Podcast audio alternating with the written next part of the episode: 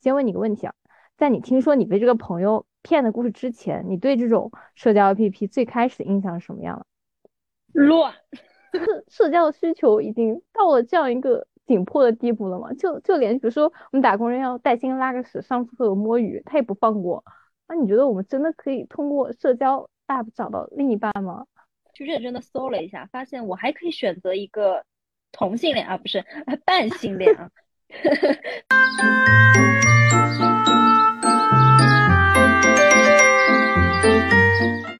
朋友，你确实该放假了。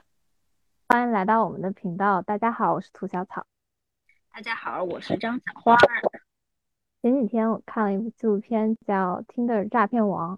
女主人公在 Tinder 上结识了一个富豪，然后他是一个某钻石公司的亿万富翁，会带他去各地旅行，然后还带他坐私人飞机。结果有一天，那个富翁跟他说，他的竞争对手采取了一些非常极端的手段要找到他。然后正在满世界追追杀他，所以他的任何信用卡都使用不了了。然后让女主人公给他送一些现金，给他送一些信用卡，然后嗯，希望他和和能够和他一起共度难关。然后就是一个豪华版杀猪盘的例子，利用交友 APP 塑造出一个完美，然后又特别爱你的霸道总裁的人设，再让你嗯堕入深渊，用一个女孩的钱去骗下一个女孩。然后我听说你身边也有女孩在某社交 APP 上被骗了八千块，是吗？是的，是的，此处真的有一个朋友哈，不是，真的是我的有一个朋友哈，不是你，不是我啊。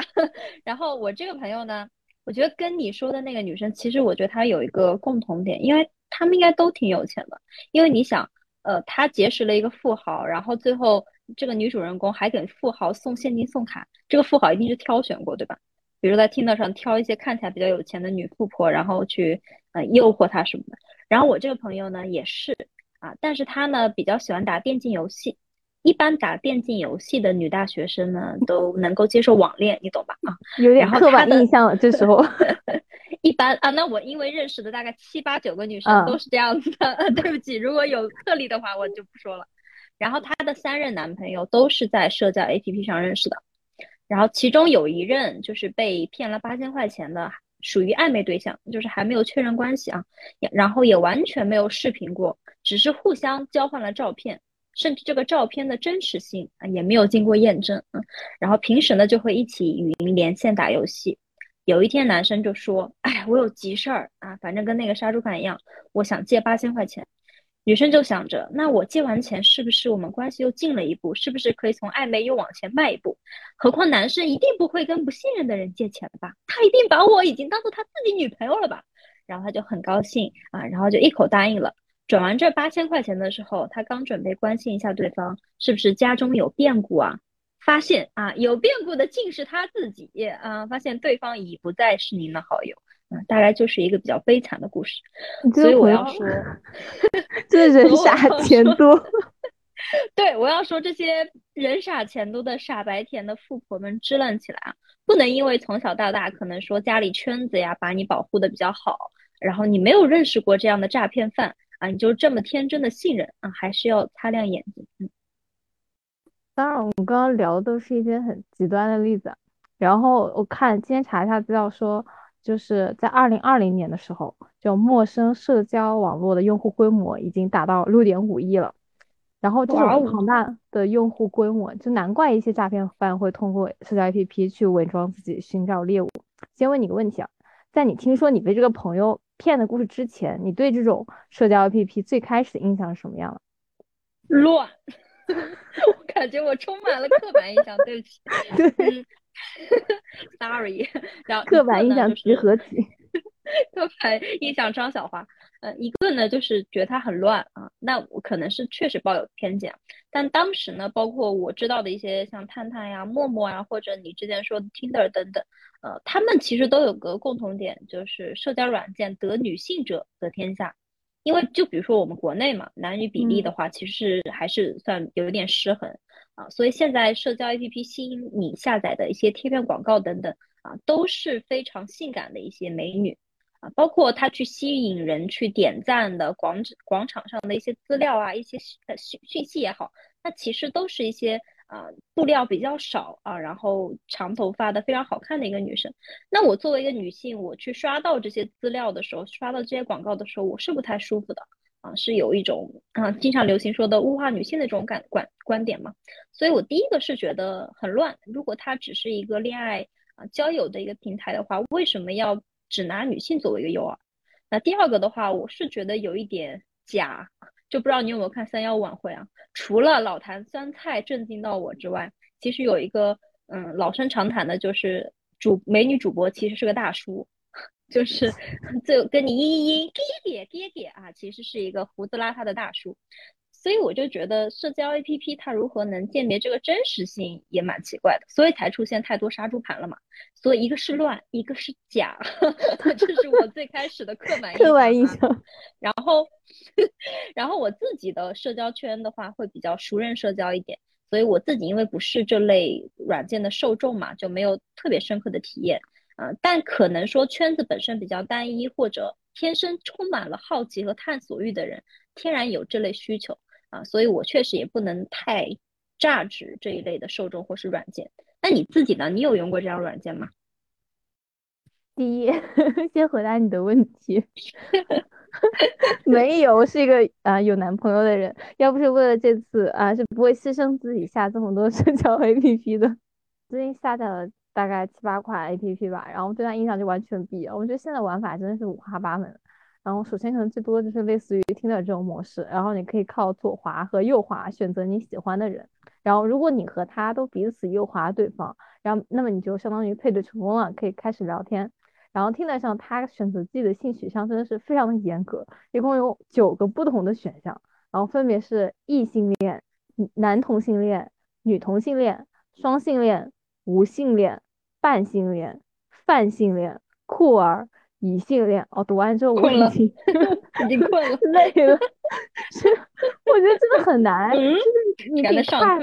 对你比看那种什么库尔理论就还要先锋，就是你得先明确界定出你自己的性别身份，然后你才有资格去加入这场陌生人社交的游戏。然后让我就是之前存量的知识可能只是 LGBTQ，然后现在变成了 LGBTQIAPKD。我也是，我感觉你在背二十六字母表。对，在听你说或者我自己看到这九种呃不同性向的这个态度之前啊，我坚定的觉得我应该只是异性恋。但是后来我就每一个都去认真的搜了一下，发现我还可以选择一个同性恋啊，不是半性恋啊。半性恋这个观点的话，我觉得科普一下，就因为我自己也不知道，我相信可能应该蛮多人不知道。对他这个观点是说，你不能被初级性吸引导致性唤起，而是从次级性吸引。那展开说的话，就是初级性吸引，就是我们一般会被人吸引，或者是一般社交软件会吸引你的颜值啊，或者身材啊这种比较外在，一眼能够抓住你眼球的东西。但是次级性吸引的话啊，它就是要基于人和人之间的情感联系，就是随着你跟这人越来越熟，情感联系越来越深啊，才会去发展。所以对于半性恋来说，他们择偶还是需要一定时间的啊，他们也会比较难接受一夜情啊等等约啊这类的交友方式。呃，所以我觉得人类的感情观还是蛮有意思的，就像一种不断的流动，然后难以言说的玄学一类的东西。我真的觉得这个挺玄的，就是这个半性恋，他难道不应该 是一种喜欢人的模式吗？就跟时间相关的，为什么是和性取向相关的？我也不太理解。你不要问，就是九种 这个性别取向真的太高深了。然后就最近我还一直在看豆瓣里面那个听的人类学，我真的是对就人类有了很新的理解。然后可以在这边跟大家分享一些特别有意思的自我介绍。啊，比如说有人就在自己的自我介绍里面写说，我拒绝接种两针及以上的疫苗者，然后还有我，我觉得我喜欢免费帮人搬家、收拾屋子、按摩服务，然后也可以做保洁相关的。我不是坏人，这个只是我的爱好，人还是正常人。可以推荐给我吗？对。然后还有人说说我是火星人，然后是十年之前来的地球，因为现在隔离了回回不去。然后飞船被收破烂的五块钱一斤拖走了，自由期间爱上了麦当劳，等待回火星的那一天，因为觉得地球没救了。我真的觉得这些就是各种各样自我介绍，真的很搞笑。但是还觉得说社交 APP 更像是一个自恋的镜子，就是你在里面展示的是自己喜欢的真实的自己，而可能不是说是为了吸引另一半的。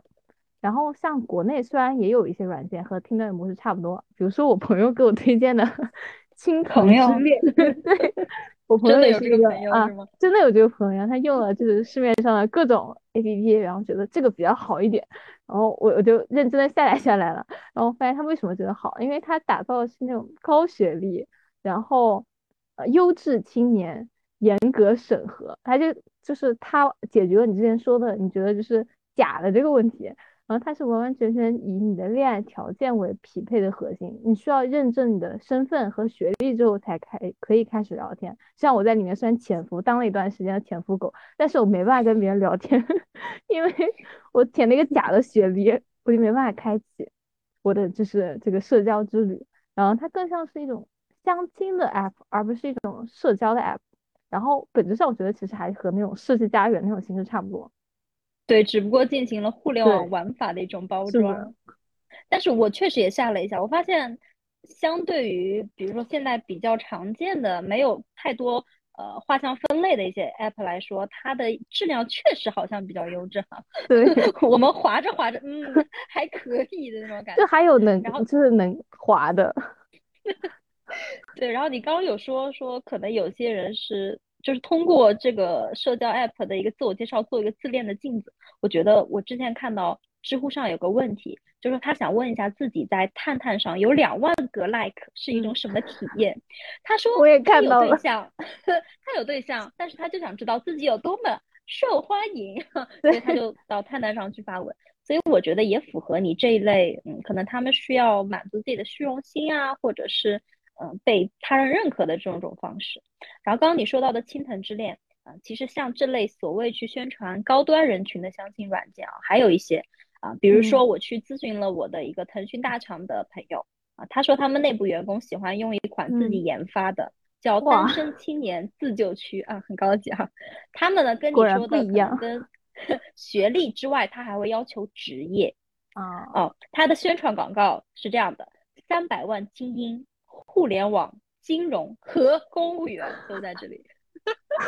嗯，就是他只挑这三类哈，别的行业的人都不能进去呢，好严格，非常严格。所以对这类公司的 话题社区，是的，就是可能如果我们逃离了互联网，我们可能就不能加入 这这个自救区了。是呢，对，然后然后对这类划分其实非常垂直，然后非常定向的软件。我个人会有一点矛盾啊，嗯，因为一方面你从产品设计，然后从产品经理的角度，它还是定位很明确的，且确实能够帮助你在前期做了非常大量的筛选嘛，他把人分了层啊，分了等级呀，啊，职业啊，学历都帮你挑好了，就帮你节省了一切的时间，就像租房呀、买菜呀等等一样，你就筛选了所有的前置项，然后把所有条件能够有交集的选好的东西就送到你面前。啊，它一定是漂漂亮亮的，符合你标准的，啊，但是一一另外一个方面啊，他其实从客观上，他认为了只有条件标准合适，他才能够组成一段爱情或者是婚姻。他且其实啊同时我也认为他认可了人就应该分为三六九等，就是三等人只能跟三等人在一起，九等人就应该跟九等人。甚至像门门当户对，我们现在都不怎么说的，在传统古装剧才会讲的一些观点啊，放在这个软件上是完全成立的。所以我个人觉得，这这一类的软件啊，所谓的高端人群，还是给我们的这群人、这群人类贴了太多标签和打分了，体感上会觉得不那么平等主义哈。虽然 说好像看起来 是比大众的一些软件舒服一些，你还是本质上有点同意这个筛选的。我矛盾嘛，这不是对吧？还是有一点，他跟那个相亲角上，就大爷大妈把自己儿子女儿那个条件写的那个感觉差不多，只是一个线下。上海三套房。对对对。杨浦一套，黄浦一套。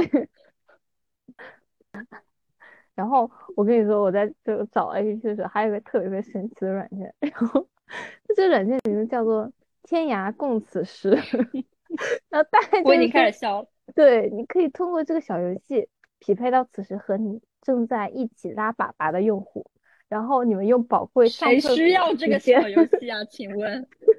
去拓展你的好友列表，然后它会显示，比如说九千九百九十九人此时正在一起拉屎，然后所以说就是社交的需求已经到了这样一个紧迫的地步了嘛？就就连比如说我们打工人要带薪拉个屎、上厕所摸鱼，他也不放过。那你觉得我们真的可以通过社交 app 找到另一半吗？嗯，我觉得可能可以找到，但一起拉屎，我觉得这个应该 是找不到的哈。就是我觉得适合发在迷惑人类大赏 BOT，好吧？对，就是我我回回忆一下你那个问题，我也在思考，因为我个人肯定不是通过这个找到的嘛，但是我相信一定会有特定的人群，就是跟我不一样的那群人一定能找到的，不然我觉得商业是有嗅觉的，不可能这么多软件层出不穷出来啊，一定是有受众且有成功的案例。同时，我身边听说的也有蛮多的成功的故事。就是我一个很正经的男同事，就是满嘴都是呃第一、第二、第三啊，就是非常的有逻辑啊，整体非常非常的呃很像公务员的那种风格的那种范儿的男生啊。有一天喝了酒跟我们说，呵呵，我跟我的老婆是在 Tinder 上认识的，然后我们就沉默了。尤其饭桌上有非常多的女同事，我都不知道如何评价。啊，他跟我说，呃，他其实是在国外留学的时候啊，就比较陌生嘛，也比较的，呃，就是孤单，他就会比较自然的去寻求一些情感的慰藉啊。那么同一个国度的老乡啊，那当然是会有一些情感上的关怀，然后他再去发展成了比较稳定的关系。然后其实我也认为，人其实有很多种多样的，就像 Tinder 上，他可能有九种的性取向，但是人可能不仅仅能够发展成九种。就比如说我的伴侣。呃，他是高中老师嘛，然后他班里有五十个小孩，那每个班里都会出现那种爱高照的小孩，或者不爱说话，或者看很高深书籍，什么理想国呀，就是尼采尼采那一类的孩子。在高中啊，很可以。嗯，是是的，是的。然后他其实就证明了，我们会发现我们班里其实也会有这种几种类型嘛，对吧？基本上都会有这样奇怪的小孩。其实他就证明了。呃，不同人群的类型都是概率一定会发生的事件，就是可能一百个人会有这样一类，或者一万个人有这样一类。那社交软件，就比如说 Soul，它的灵魂测试啊，其实是通过大数据帮你找到了你的这份特质的人，所以他会把你归到某个星球嘛。就比如说他把我归到了什么嗯嗯敏敏感什么创意，虽然我给自己熬了一个十八岁以下的人设，嗯，但 但是杀猪盘。嗯，总之把我分到了一个比较特别的一个小星球。那包括我自己的好朋友，嗯，他是在豆瓣上找到的男朋友，然后他们两个是因为一起看过一部，我不知道具体名字了，可能是讲狐狸的啊，这狐狸叫小铃铛还是什么的，非常古早的一些动画片。嗯，然后他们一眼就因为都看过这个动画片，觉得两个人是同质化的一个人，所以我相信。在大数据时代，呃，你说的社交 app 一定是能够帮助你最快速的筛选的啊，它能够跨越一切地域的一些限制，去实现所谓的灵魂共振啊啊！但是说实话，我又有一个疑问，嗯，就是跨越地域网恋，我相信你肯定没有，因为我知道你的一个现状嘛。现状就是我，就是我很好奇，就是跨越地域的网恋要怎么真正的实现呢？就比如说我自己体验了刚刚所说的一些社交 app。对方的开场白都是你是哪里人啊？啊，我说我在隔离哈，我是上海人，然后就没有再再没有回复了啊，就是一般他们都不是同城，所以我觉得社交软件分两种，嗯，如果你讲究精神恋爱，那我觉得大数据很适合你，你可以来一个非常精准画像的自由恋爱，但如果你讲究讲究我们这种普通人大众百姓喜欢的线下恋爱，那我觉得社交软件的作用其实就是推送更多同城的符合你审美的身材好的或者颜值好的。啊，这样要求的异性，他们都很快速、很很简单，同时需求很明确。我觉得，如果是符合以上需求的人，我觉得一定是可以找到的。但是我其实也也好奇啊，我真的好奇好多，因为我可能对这这部分人群就不那么，我们俩我我们两种人可能不太一样，所以我很好奇。对我我就会认为，他们恋爱之后会不会担心自己的伴侣还在使用社交软件？会不会因为他们恋爱的方式会有一些些矛盾？啊，尤其是我刚刚所说了嘛，他们很快速、很简单，需求很明确。那这样的恋爱方式能不能呃有足够的时间去积累出互相的信任感？那其实我觉得也是，嗯，这类情侣的一个共通的问题吧。就你刚刚说的，嗯，可能追求精神恋爱的人，然后和一批追求线下恋爱的人。我有朋友就是，然后他谈了可能一年的精神恋爱，人在是什么意思？没有见过是吗？没有见过，他们没有见过面，然后嗯，一个在国外，一个在国内，之前没有任何的交集，就 很单纯的在网上网恋了。哦，两个人就是维持着情侣关系，然后互相比如说过过生过任何的纪念日、节日什么都会互相彼此赠送礼物，会视频，然后会做就除了线下我们做不了的事情，线上他们可以聊天，就什么都可以。但是就当她线下认识到她最新的男朋友之后，她就光速和那个男朋友在一起了，把她线上的网友就是他甚至还经历一段线上和线下都有的时间。嗯，就是线上那种精神的填填补，呃，但是线下可以一秒钟，对，就战胜，就一秒钟战胜。但是呢，他会，他也会很纠结，他就会在想，他觉得自己是不是出轨？因为其实你要说这是恋爱吧，他们其实连面都没有见过。但你要说他好像出轨了，好像也是，因为他同时有一个线上男朋友，一个同时拥有一个线下男朋友。嗯，我只能点个赞。他就他就问我，他说你觉得就是他这种行为是不是哪里有问题？我我也没办法说，我觉得他这个好像有那么一点点的不符合我们就是常理认知的道德，但是呢，就回复祝福吧。对，但是我好像觉得他也没有做错什么东西，你知道吗？就是我我也觉得非常的奇怪，然后。哎，那那她的线下的男朋友也是通过社交 app 认识的吗？不是，就是很很线下，就同事这种，就这么线下的一个方式认识，就可能更会有信任感一些吧。他对，但是像她线下的男朋友就不是很 care 她用社交，就是这种社交软件，因为他觉得就算你在网上跟别人聊天，对他来说你也只是一个网友而已，没有竞争力嘛。对。是，所以其实是完全两类人，大家看看待这个线上的概念不一样。对，是。然后像我们这种线下恋爱的人，其实我我也是很好奇，就线上这种单纯的柏拉图的恋爱，真的能维持那么长的时间吗？我感觉更像是找了一个情绪的出口，然后就是把对方当他的情绪垃圾篓，每天跟他说一些事情，就是当备忘录和垃圾篓这样。我的好朋友，我怎么有这么多奇怪的朋友？我的好朋友呢，他是回老家的啊，在大城市读过书，回老家。然后他大城市认识的男朋友呢，之是后来去了美国，因为是飞行员嘛。然后在美美国飞行员待两年。那在这两年的时间，他在老家也有一个男朋友，就是线上一个，线下一个。所以这种情况确实蛮多的。就好像超过了社交 APP 能解决的问题了。是，但是听起来是跟你那个朋友相同的一个问题，对，就是很难评价，因为我们可能跟他们的想法也会不太一样。但是我相信总会有这么一小部分的人，嗯，尊重、尊重个人选择。嗯，只只要不伤及到身体，呃，是不要伤害自己就可以了。对，不要伤害自己，不要伤害他人，其实好像倒也不要惹别人上来伤害自己，就更对。就所有，我觉得所有使用社交软件的原则都是这样，你不要伤害别人，不要伤害自己。至于你想不要骗，不要乱，对对对，是。就至于你想在上面聊什么，对，你想你想在上面就是搞搞什么奇怪的东西，什么小众的爱好都可以，但是对都可以，你们 只要经过对方的同意，你们双方认可，你们做什么都行。虽然我们不大受震撼，但是我们也可以尊重祝福。我们对吧？求生欲好强，是，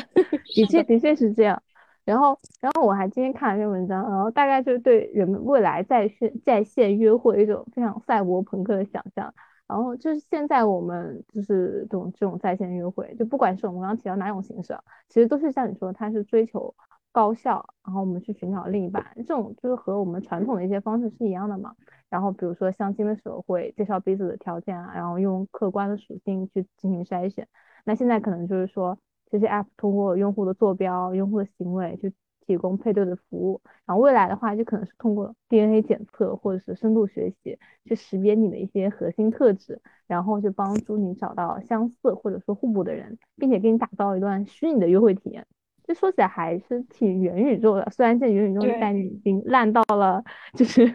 那天看那个小三轮车上都在打元宇宙的广告了。他卖什么呢？元宇宙糖果。不，他就是打造你吃到了。对，然后就是其实你选择多了，你需要筛选的范围多，但是你需要了解一个人时间还是说很难解决的。更何况对于我这种社恐来说，我觉得是用社交软件真的很难用，因为不知道下一句我该聊什么。就是真的会聊天。不错。对，就是别人问你就我就不知道该说什么，就除非啊对方他是很有套路，比如说我碰到一个社交软件上，他就是跟你玩真心话大冒险，然后套路你的那种。然后，但是像像我们这种呃，就是不太线上交友的话，你真的不知道就是找什么样的话题。如果说对于那种嗯很内敛或者很宅的男生来说，我真的很难想象他们平时在现实生活中就不太好意思跟别人说话，社交是不是更难说话？然后我觉得他们对吧，就是真的会聊天的男孩女孩，可能早就在现实生活中交到朋友了吧。所以我不知道说在社交网络上，就是对于一个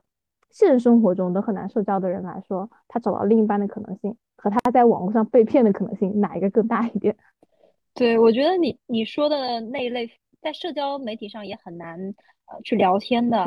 但但就是可能现实生活中他们很难聊天，但是相比来说，我相信社交媒体他们会话更稍微多一点，嗯。对，因为因为他们不需要去直视别人的眼睛啊，不需要接受别人目光的评判等等，他们可能会更自由的去做自己。嗯，就相比就是对社恐人来说，一个是社恐，一个是更社恐，两两种关系而已。而且我其实，嗯，我说实话，我觉得就像你说的，之后可能会有一种元宇宙啊，什么社交软件，它以后可能也会上一些小蓝车啊、小绿车，然后去卖一些你的基因检测。我觉得未来的社交 app。呃，会承担各种更多的功能，就像我们现在我刚刚所说的那些高端定位的软件啊，他们其实不仅仅只是为了说恋爱或者相亲，我觉得他们还是有一些资源互换这种想法。比如说他说自己是什么学校啊，什么大厂啊，可能是希望互相交换一下内推码呀之类的，就是他们还是希望认识同圈子的人啊，认为自己所谓比较优质圈子的人，去交换未来更多的人脉和资源。那甚至我还看到一个比较奇葩的，就是有很多 HR 会潜伏在上面，他会看到你，就是他会有一个现在很流行嘛，就什么 INTP，就是十六人格测试哈。对，补充一下，我的外向程度是百分之九十七。对，那你就是打败了全国百分之九十七的人呢。对，像我这样的人，可能 HR 就会叫我去做销售吧，啊，就是，所以他就会根据你的标签，主动告诉你啊，这是我们公司，然后我觉得你很适合来求职或者什么样的，所以这是一类。不容易啊。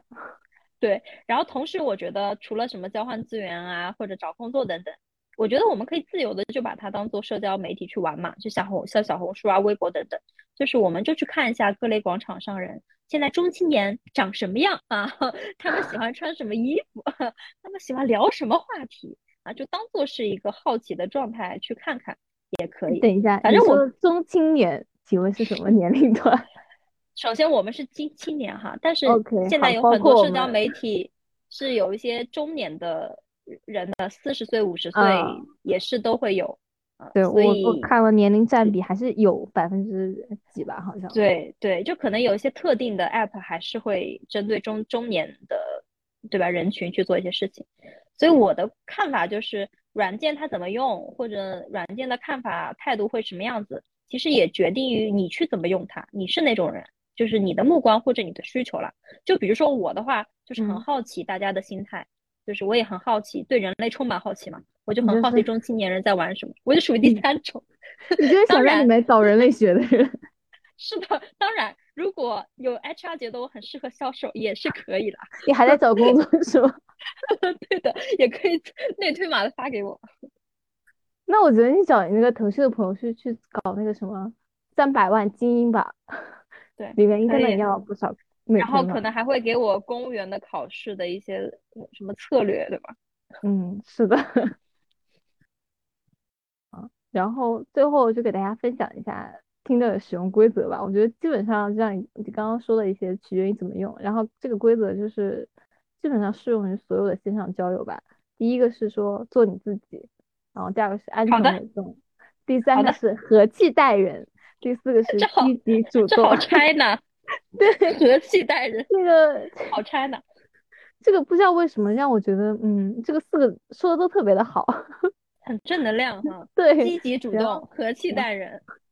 对，然后做你自己啊，特别好。然后最最最后的温馨提示是，如果你要线下约会，你记得先读一下 Tinder 安全中心的线下见面安全须知，它做了一个一站式的知识汇总，就从你呃准备见面到你整个见面的过程，都为你做了一套非常非常贴心的流程。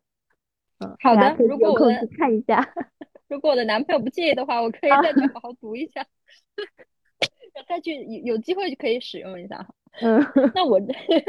我这边呢，还是秉持我刚测出来、刚学到的名词“泛性恋”的这个观念，就是我们每个人嘛，都可以对世界充满了一些好奇啊，或者探索，包括欲望。我觉得欲望也是没什么好呃羞耻逃避的东西。所以，不论你是从身边人啊找伴侣啊，像我俩一样，还是说你直接走走出去啊，直接在可能说一些